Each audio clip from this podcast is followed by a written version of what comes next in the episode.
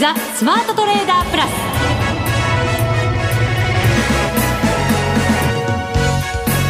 全国のリスナーの皆さんこんにちは。内田まさです。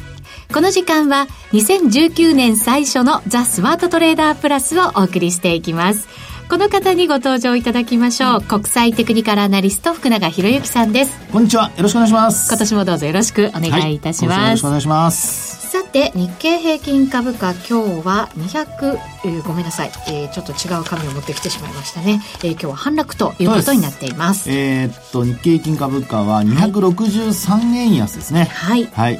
えー、2万トンで163円80銭というところで終えたんですけれども、はい、あのまあ、値動き的にはあ、まあ、300円ちょっとですかね。325円ぐらい、まあ、値下がりする場面ありまして。そうですね、はい、だから始まって直後に、今日の高値2万345円92銭をつけて、ええ、安値が10時51分2万101円93銭。そうです。はい、はい、というところでですねまああのーえー、終値だけ見るとちょっと下げ渋って終えたのかなという、まあ、そんなあの状況でしょうかね。60円程度安値。を今戻したということになりますけど、はい、そうですね、えー、まあ、ただあの、まあ、全体相場で、えーまあ、今日は特にあの、まあ、株もそれから為替もあの買いポジションを持ってた人たちが、はい、結構、まあ、あマイナスがねあのこれまでひょっとしたらそのマイナスがこう減っていたという人たちあるいはプラスに転じていたという人たちもあの指数に関連するものあるいはドルを持っていた人たちなんかにしますとですね、まあ、ドルに関してはあの昨日の夜からになりますけども、まあ、結構あの、まあそうですね、大きな下落1円以上の、ね、下落になりましたので、まあ、そのあたりからしますとあのまあ、ちょっと繰り返しにはなりますけども買いポジションを持っている人たちにとっては、はい、ちょっと今日はあの戻しのこう、まあ、一服というところで少し、まあ辛いと言ったらなんですけども、えー、まあ戻しの部分が終わってしまったと一服したというようなところになってるのかなっていうところでしょうね。はい、3日間上げてきましたからね。そうです、はい、こういう一旦の休みもまたあって当然なのかもしれませんけど。そこですよね、えー、ですからあの今日もまさにそれをお話しようと思ってるんですけどあの休みなのか、まあ、それもあの本当短期的なあの一服というところなのかあるいはそのターニングポイントになるのかまあ、ここは本当にあのもう今のこの状況っていうのはですね年末年始のところでもう皆さんあのよくお分かりのようにえー、あっという間にこう5、6千円下げるような、まあ、そんな、まあ、あっという間といってもあの2か月ぐらいかけてますけどもね、まあ、例えば高値の10月2日からあの12月の、まあ、末まで、えー、26日までのところでもですね、これあの5000円以上値下がりするという流れになってますから、はい、もうあのこんなにその数か月で5000円も下げるなんていうのはもうこれまであんまりなかったことですからね。ですので、まあ、そういう意味ではあの戻りがこれ止まってしまったということになるとあのまたまたね、えー、揺り戻しがきつくなることも考えられなくはないですから。ちょっとその辺慎重にまた今日はお話したいなというふうに思います。はい、ドル円相場も現在107円台ということで、ちょっと円が強含んでいるような動きもありますのでね。そうですよね。はい。まあですのでそのあたりね、えー、しっかりと皆さんと一緒に、えー、見ていきたいと思います。はい。はい、それではここで一つお知らせです。1月27日日曜日、京都リサーチパーク内のバズホールにて、ラジオ日経パンローリング共催、マネックス証券協賛の米国株セミナーを開催いたします。現役ファンドマネージャー石原淳さんによる2019年の相場展望とこれだけは見ておきたいというポイント。さらに、あの世界的著名投資家のラリー・ウィリアムズさんとビジネスパートナーの成田博之さん、ラジオ日経の各番組でおなじみの B コミさんこと坂本慎太郎さんが登壇します。米国株を中心に2019年投資家にとって欠かせない相場展望から銘柄選びのヒント、トレード手法までたっぷりの内容でお送りします。お申し込みはラジオ日経のウェブサイトイベントセミナー欄からお願いします。おはがきの方は、住所、氏名、年齢、職業、同伴者を明記の上、郵便番号105-8565、ラジオ日経1月27日、京都、米国株セミナー係までお申し込みください。皆さんのお越しをお待ちしております。それでは番組進めていきましょう。この番組を盛り上げていただくのは、リスナーの皆様です。プラスになるトレーダーになるために必要なテクニック、心構えなどを今日も身につけましょう。どうぞ最後まで番組にお付き合いください。この番組は、マネックス証券の提供でお送りします。スマートトレーダー計画、よーい、ドン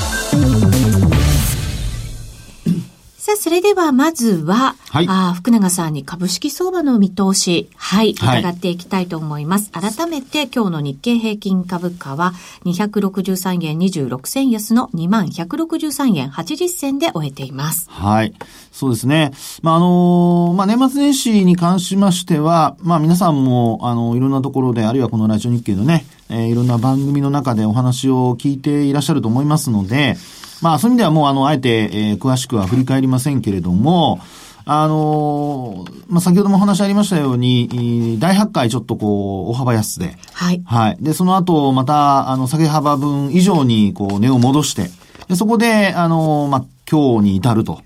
そうですね。本当にちょっと激しい年末年始でしたよね。はい、そうですね。まあ、あの、3営業日上昇で、まあ、3, 3日続伸で4営業日ぶりに反落という、そういう流れになったかと思うんですが、はい。あの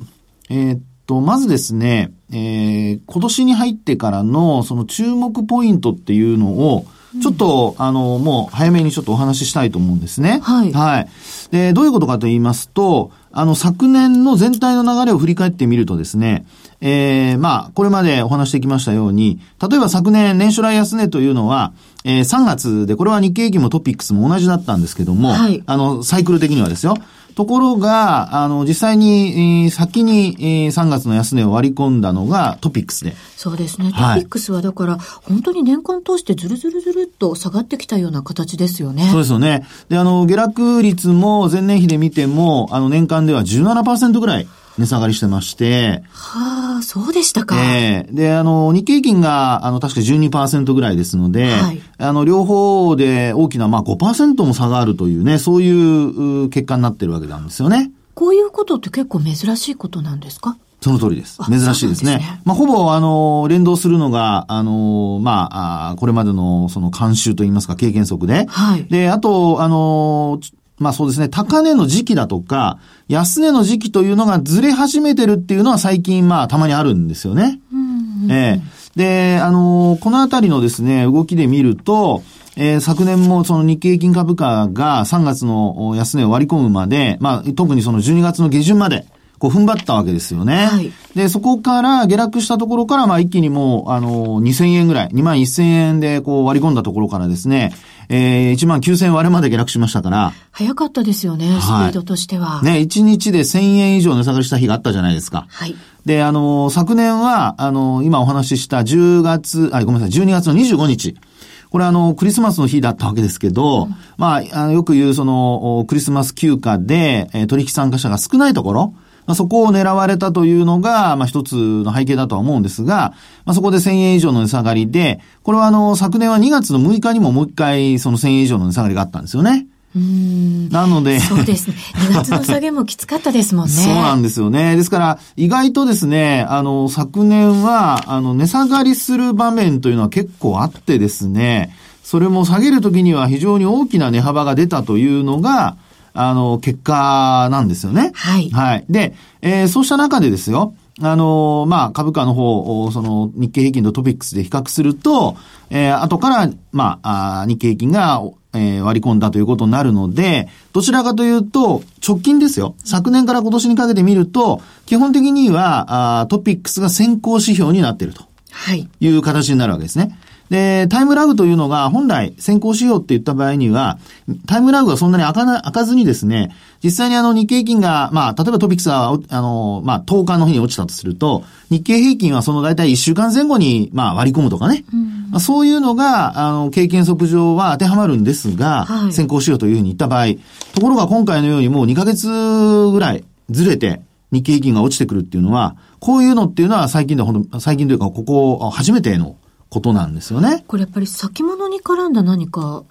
売買が影響してるんですか？うん、それもおそらくあると思いますね。うん、それからあとは、あの、まあ、日経平均に対する期待値というのが、やはりある程度残っていたっていうこともあるんじゃないかと思うんですね。はい。で、そこから今年に入ってからの、まあ、値動きで見ますと、実は、あの、トピックスの方が戻りが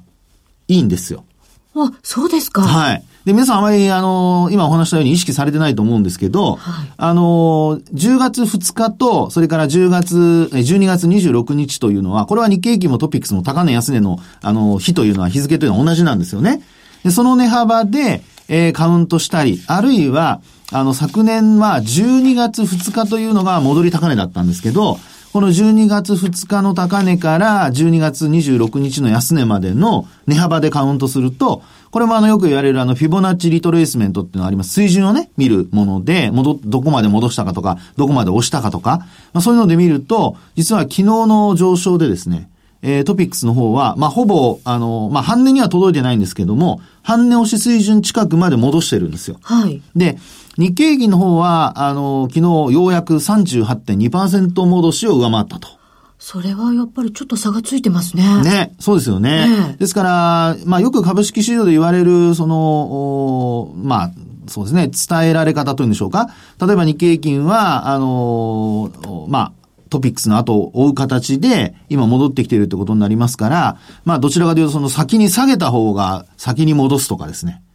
そういう言い方をよくしたりしますよね。先行指標だって先ほどね、はい、さんおっしゃいましたけど、はい、そうするとじゃあ日経平均もこの後、まあ、トピックスが今半値近くまで来てるということですから、ええ、半値近くまで日経平均も戻ってくれるのかなっていうね、期待もしたくなるところですけど。そうですね。え、ですから、ここでですね、今年、あの、その注目ポイントに戻るわけですけども、あの、今お話したように先行指標というその考え方のね、理由をお話しましたけども、えー、先に下げて、で、戻しも水準的にも、あの、トピックスで見ると、日経平均よりも戻しがいいというふうに考えた場合に、今の、あの、内田さんの話にあったようにですね、えー、トピックスが仮に半値戻し達成してくれれば、これはもう、あの、日経平均株価の方も、まあ、おのずと半値戻しまで来る、あの、戻るというですね、そういうことが、まあ、考えられると。一方で、えー、トピックスの戻りが、この逆にこう鈍くなっちゃって、そのまま、その、例えば今日なんかで見ると5日移動平均線を割り込むとか、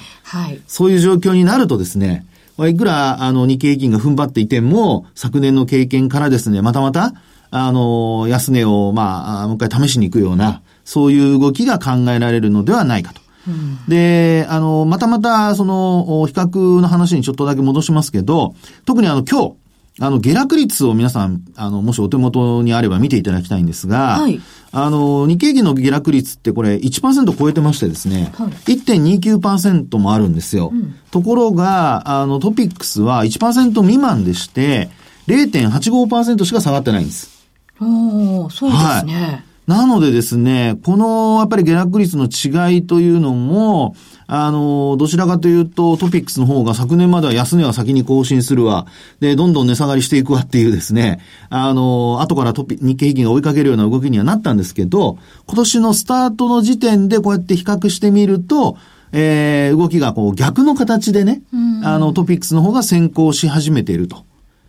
これは、あの、さっきお話しした、その、ロングで持ってた人にとっては、あの、いい傾向っていうことは言えますよね。そうですね。はい、動きに変化が出てきた。だから、もしかしたら、下げ止まりを示唆してくれてるのかな、なんていうね。そうですね。期待もできるわけですよね。そういうことになりますね。まあ、ですので、あの、注目ポイントとして、まず一つ見てほしいのは、株ではですよ、あの、トピックスの、その、戻り。はい。それから、日経平均が、その、ちゃんと後追いかけてるかどうか。で、えー、この動きが、あこれからもちょっと続くのかどうか。まあ、こういったところをですね、まあ、今のところは年始から続いてますからね、えー、そういうのをちょっと確認しながら、あマーケットの一つ、あの、まあ、買いポジションを持ってていいのか、はい。あるいは日経平均採用銘柄じゃなくて他の銘柄に移した、まあ、資金を移した方がいいのかとかね、銘柄選びをするところで、年始の銘柄どれを選べばいいのかとか、まあ、そういうことを考えていらっしゃる方は、今はどちらかというとやっぱりトピックス型、という方が、あ戻りがいいのではないかということが言えるってことにはなりますね。はい。はい。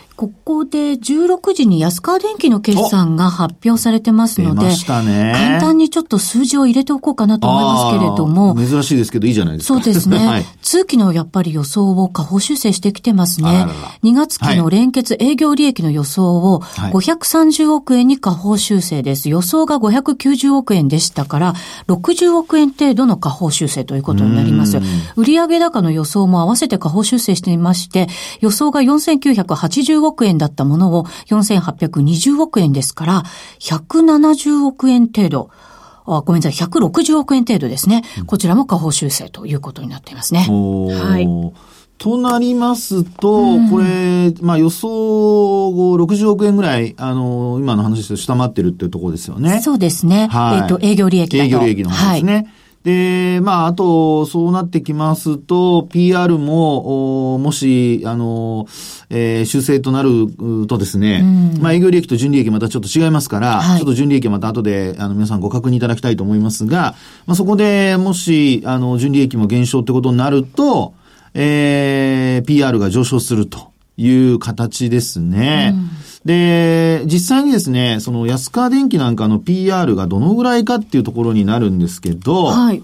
えー、安川電機の PR って今、あの、これは私が見てるのはロイターの予想になりますけど、14.98倍。14.98、はい。はい。で、これが、あの、今の修正でどこまで、まあ、要は、上昇するかですね。うん。要は、あの、一株当たり利益が減るわけですから、あの、発行済み株式数は変わらないわけなので、ええー、まあ、発行済み株式数というか株価ですね。株価は今の、今日の終値になるわけですから、まあ、それで割ったところで何倍になるかというところになりますからね。株価を一株当たり利益で割るということになりますので、まあ、その辺を考えますと、ええー、PR の上昇というのがどの程度になるのかによって、はい。いわゆるその折り込み済みと。そうですね。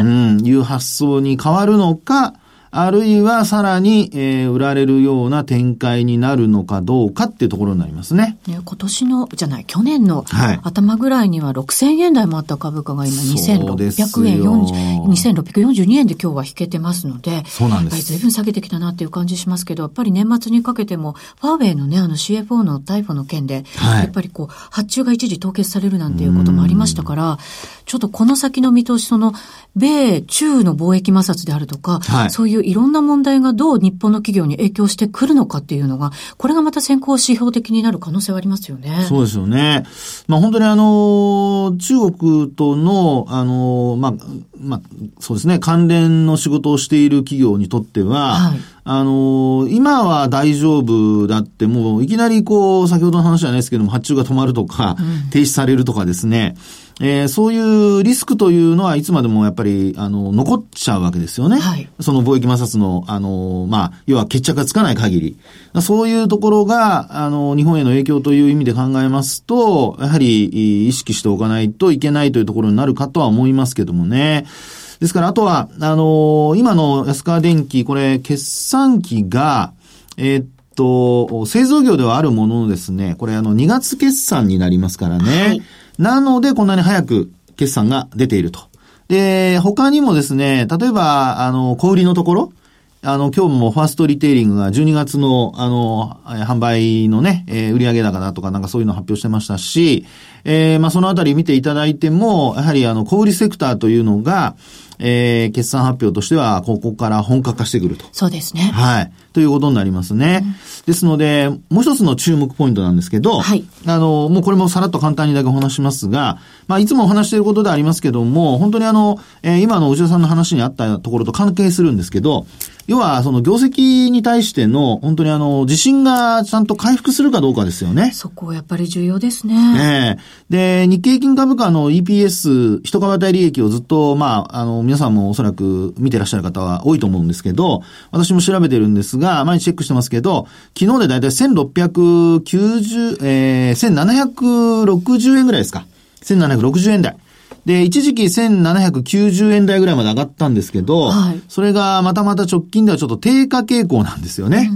なので、あの、今日の安川電機、これ日経平均採用銘柄ですから、それが、まあ、通期の予想を下方修正したとなれば、あ純利益がどの程度、売上高の、今、先ほどはね、お話でしたけども、まあ、純利益が減ればですね、その分、ええー、まあ、日経平均の一株当たり利益もやっぱり押し下げられると。いうことになりますので、まあ、そういったところをですね、ちょっと皆さん意識しつつ、ええー、まあ、それが、要は、折り込み済みになるのか、それとも、やっぱりまだダメなのか。織り込まれてないっていう形になるのか、はい、まあ、そこで株価が上に向くのか、さらに下げるのかというところの分かれ目になりますんで、まあ、株に関してはですね、今お話したようなこと、お話したようなことを、えー、一つはまあベースに、えー、あとはもう個別企業の材料なんかを見つつ、えー、今年も、おまあ、一年頑張っていこうと。いうことになりますね。はい、わかりました。お知らせを挟んで為替の話を伺っていきます。はい。日本株投資をお楽しみの皆様。今注目のアメリカへ投資してみませんか？米国株に興味はあるけど、英語だし、知らない企業も多いし、なんだか難しそうだなと思っている方。実はそうではありません。米国株は1株から購入可能。株価は100ドル以下の銘柄が多く、1万円もあれば、あなたも米国企業の株主に。少額から投資でき、始めやすいのが米国株の特徴なんです。多くの企業では、配当は3ヶ月ごとに支払われ、配当金をもらえる楽しみがたくさん。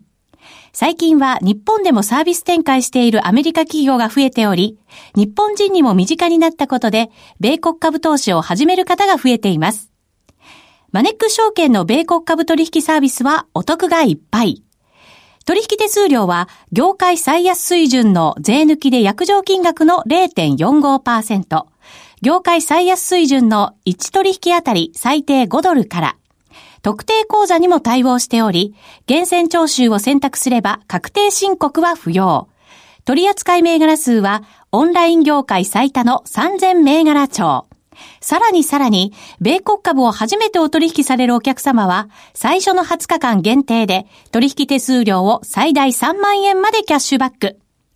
米国株なら、マネックス証券。今すぐマネックス証券米国株で検索。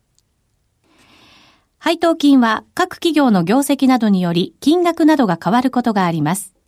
米国株式及び米国 ETF、リート、予託証券、受益証券発行信託の受益証券などの売買では、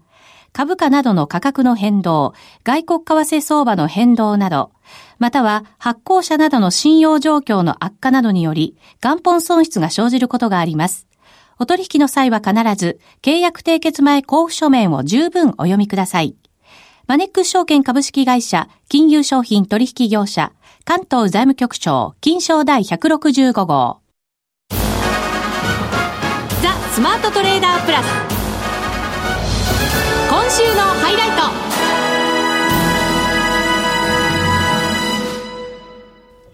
さて、ここからは為替の見通しをお話しいただこうと思います。現在ドル円が107円87銭88銭あたりということになっています。今日はやっぱりじわりじわりとやっぱり円高方向なんですよね。そうですね。ええ、で、あのー、もう皆さんご案内の通り、その1月3日、えー、104円台を一瞬つけて、そうでした。はい。で、そこから、あの、まあ、株価が戻って、あ、株価じゃないですね。ごめんなさい。ドル円が若干戻して、109円に乗せる場面あったんですけども、まあ、その後、まあ、昨日のやっぱり下落が、あちょっとこう、まあ、反落ですかね。そうですね。えー、まあ、日本株にとってもやはり重しになってしまったっていうところにはなりますよね。そうすると、やっぱりこれ、はい、また安値をね、目指していくような動きになるのかななんていうふうなイメージを勝手にしちゃいますけど、どうなんでしょうね。うん。いや、あの、本当にその辺はですね、まずは昨日、その、反落した要因っていうのをちょっと考えておく必要があると思うんですけど、はい、あの、一つは、やはり FOMC の議事要旨ですね。まあ、この中で、えー、非常にこう、まあ、内容がハト派的だったということが言われてますよね。えー、まあ、利上げに対して反対する理事もいただいたりだとか、それからあと、利上げをもっと忍耐強く見守った方がいいんじゃないかとか、うそういうところから、まああ、一部の報道のその言葉を借りるとですね、えー、利上げのみ、みと、えー、利上げのタイミングが見通しづらくなったと。はい。うまいこと書きますね。本当に。もうね、うまいこと本当言ってるんですけども、うん、まあ、要は利上げできないんじゃないのってことだと思うんですが、はい、その影響でですね、109円まで戻したドル円が、まあ、ずるずるずるずる下げて、うん、もう本当にあの、30分足を見てるんです、見てたんですけど、もう本当の、あの、1分足がどんどん下げてるような、うん、そんな動きでしたからね。ですから、まあ、冒頭お話しましたように、やっぱりロングポジションを持っていた人たちにとっては、まあ、もちろんあの FOMC の議事要旨が出るというね、タイミングが皆さんお分かりだったとは思うんですけど、まあ、ここまで、あのもう一回戻っちゃうのかというね。そうですよね。はい。まあ、このあたりが、やはりあの、まあ、あ議事要旨の内容も、まあ、えー、そうなんですけども、基本的にやっぱり投資家のセンチメントそのものが、えー、ちょっとやっぱりドル売りに傾いているというか、ドルは買いづらいというふうな、あの、雰囲気になってきているのかなというところが一つありますよね。はい。で、こうなってくると、もうあの、日本株もですよ、あの、まあ、今回12月に出た日銀の単価、これあの109円の下期でも20銭台だったかと思うんですけど、これがですね、結果的にもう今そこから2円ぐらい、えー、まあ2円はちょっと大げさですかね、1円数十銭下なわけですよね。となると、あの、先ほどの安川電機、これ想定為替レート見てませんけど、どういうレートをね、あの、適用しているのか。はい。で、まあ、それによって、今度は2月決算の企業が、まあ、製造業ですけども、まあ、来期ということになると、まあ、3月から4月にまた決算発表を行いますから、その時に、えー、来期の想定為替レートをいくらにするのか。で、これが、そもそもその想定為替レートが、えー、要は、円安傾向が続いてくれれば、前期比で、えー、企業というのは、こう、プラスで、こう、見ることができるわけですよね。調達コストだとかちょっと上がるかもしれませんけども、売上には貢献すると。で、一方で、えー、逆になると、今度は、まあ、調達コストは下がるかもしれないけども、売上の方は、まあ、ちょっと減少しちゃう。特に輸出関連は。というふうなことを考えますと、このドル円の動きというのはですね、これあの、アメリカの、その、まあ、あ特にそのパウエルさんがあれだけ、あの、利上げは淡々とやると12月言ったにもかかわらず、もう本当に180度。あの、はい、ええ、まあ、キビスを返すという言葉がありますが、もう本当にね、もう、ピッと背中向けちゃうみたいな。そうなんですよね。ええー、そんな形になっちゃってますからね。だから、急にやっぱり、あの、一段とその景況感が悪くなってきたっていうこともあるのか、はい。やっぱり嫌な心配をしてしまいますよね。ね。なると。そうなんですよね。で、あの、嫌な、あの、まあ、心配っていうところで見ると、景況感そのものは、あの、週末の雇用統計見ていただいても、30万人増、30万人以上の増加でしたし、で、あと内訳見るとですね、あれ全部がプラスなんですよ。はい。政府機関も民間機関も。政府機関ってシャットダウンしてですよ。あの、そうですよね。ね。だからあの、予想では17万人ちょっとの18万人弱の予想だったのにもかかわらず、政府機関もプラスの1万1000人だったかな？ぐらいのプラスなんですよね。ああ、そうですよね。ええで、あと、失業率は、あの、3.7から3.9に0.2%、あの、まあ、増加した、あの、増えたんですけど、上がったんですが、まあ、それも、あの、やはり仕事をね、探すのを諦めていた人たちが、またまた探そうかっていうふうな動きにつながっているというようなことも言われてますので、景況感そのものはですね、悪いという感じではないんですよね。ね少なくとも雇用面から見たらまだポジティブ。はい、で、FRB は、あの、雇用をね、あの、担保するっていうことを一つの、あの、責務としてますので、はい、そう考えると、着々と、まあ、あそういった、え責務を果たしているという状況になってきますからね。ですので、今後、ドル円に関しましては、特に、あの、ユーロドルはほとんど動いてませんから、ドル円という円との絡みだけですね。そうですね。通貨ペアで円の絡んだ円ユーロ円だとか、ポンド円だとか、そういうもので見たときに、どうしても、なぜか円が買われる傾向が今後もちょっと強くなってくるのではないかと。で特にあの3日の日の終値を割り込んでくると、はい、あの下髭どこまで試せるかっていうふうな動きになる可能性がありますんでそこはあの今年、えー、皆さん一応104円の前半が安値だとは思うんですが、はい、注意してほしいと思います。はい。ここまでのお相手は福永博之と内田まさでお送りしました。それでは皆さんまた来週。ま、来週。この番組はマネックス証券の提供でお送りしました。